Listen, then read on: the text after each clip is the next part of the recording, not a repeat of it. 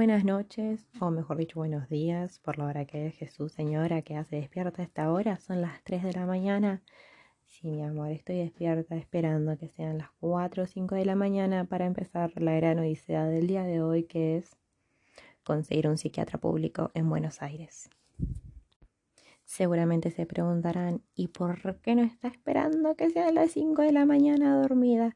Pues corazón, no me tomé mi medicación hoy porque ya era muy tarde y porque ya vengo muy mal medicada estos días y estoy a la espera de poder conseguir así con limosnas unos cinco minutos de un profesional que me pueda atender y me pueda dar una medicación para que me pueda calmar y pueda dormir y pueda ser una chica tranquila y no ser esta cosa que las cabras, les juro, les juro que las cabras están más tranquilas que yo. La frase para describirme en estos días es, estás más loca que una cabra querida. Anda a dormirte, anda a pegarte un baño y ya te digo, mindfulness, cigarrillos, alcohol, ejercicio, sí ejercicio, por tres horas con un clonazepam de 2 miligramos en el medio no sirven para nada. Eh, no hagan esto en, sus casas, por favor, por favor. No tomen alcohol mientras tomen medicación, por favor, por favor. No tomen ninguna clase de pastilla que los pueda que les pueda dar somnolencia, somnolencia, que les pueda dar sueño mientras están haciendo ejercicio, menos ejercicio con peso, por favor, porque se pueden lastimar. Eh, ¿Y qué más? Por favor, no usen cuchillos una vez que ya se tomaron la medicación para dormir.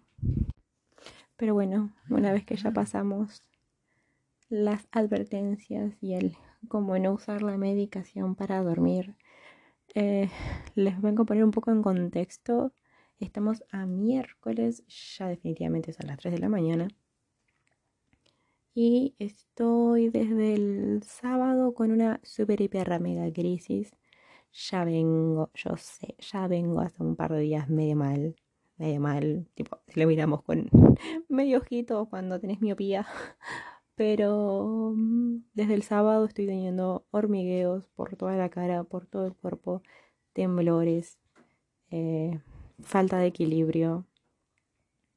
Y literalmente soy un fofrito, una chispita, eh, un cable pelado, como le quieran decir el que pasa por la esquina de mi casa y me dice, hola, yo como, andate a la concha de tu hermana, no te quiero ni ver, no sé quién sos, pero me chupa un huevo lo que tengas para decir. Literalmente soy así. Eh, imagínense si viven conmigo lo que es. Por suerte me la pude pasar encerrada todos estos días, pero la que no se salvo para nada es mi pareja, que la verdad me siento mucho, muy mal con ella pobrecita, ella hace lo mejor que puede y es tan buena y tan dulce y tan dedicada y es como, ay, por favor, porque tenés que ser tan linda. Lo único que hace es que me sienta peor conmigo, ya sé que soy una mierda, pero por favor. Y ya sé qué es lo que se supone que tenés que hacer. Arriba no, pero ya me entendieron.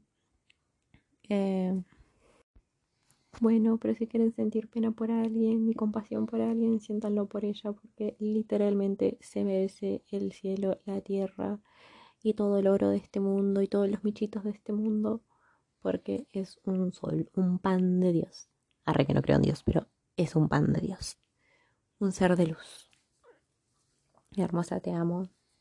Espero que no estés escuchando esto, porque qué vergüenza, Jesús. Pero bueno, retomando a mi crisis, sí, estoy en super hiper mega crisis, no solamente con los síntomas físicos, sino que también con los síntomas psicológicos o psiquiátricos. Eh, estoy mordiéndome las uñas, estoy un poco más pidiendo que me aten a la cama, no en el tipo bondage, sino en el tipo de manicomio, para no atentar contra mi integridad física ni, con, ni poder atentar contra otros les juro que me sobran las ganas, que es como Jesús, señora, váyase, no me hable, no ve que no estoy infumable.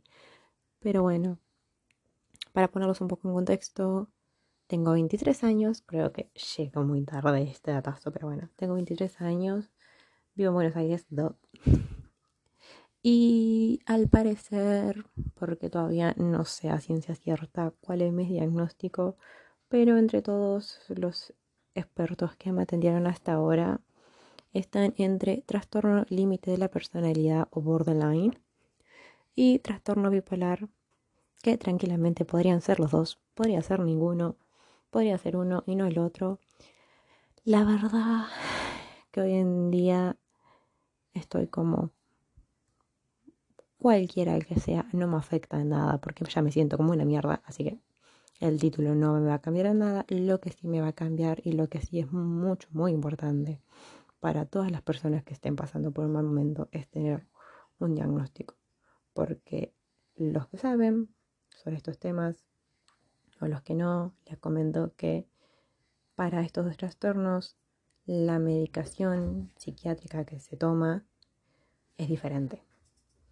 Mm, seguramente más adelante nos explayemos sobre el tipo de medicación para cada uno y sobre el tipo de terapia para cada uno que se utiliza. Pero bueno, retomando a mi caso, al no saber cuál es mi diagnóstico, la medicación que estoy tomando es más común. Bueno, démosle esto a ver si le funciona.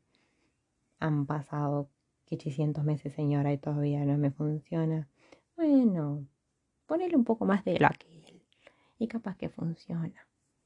Sigue sin funcionar. Y bueno, saquémosle este y pongámosle aquel. Y termine como dinamita. Literalmente termine como dinamita. Un poco más corría por el techo. Y después la depresión. Sí, la depresión Ahora, mm, después de la super pelea que tuve con mi novia, no sé si tengo la depresión, si no tengo la depresión. Si estoy bien, si no estoy bien, lo único que sé es que estos síntomas que tengo no los aguanto más, son infumables, yo sé que soy infumable.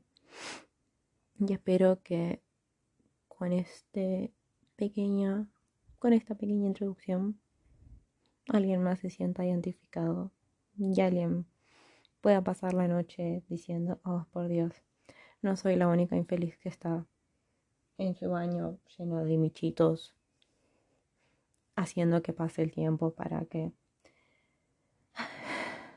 poder recibir ayuda de alguna forma. Pero bueno, este es mi pequeño descargo del día.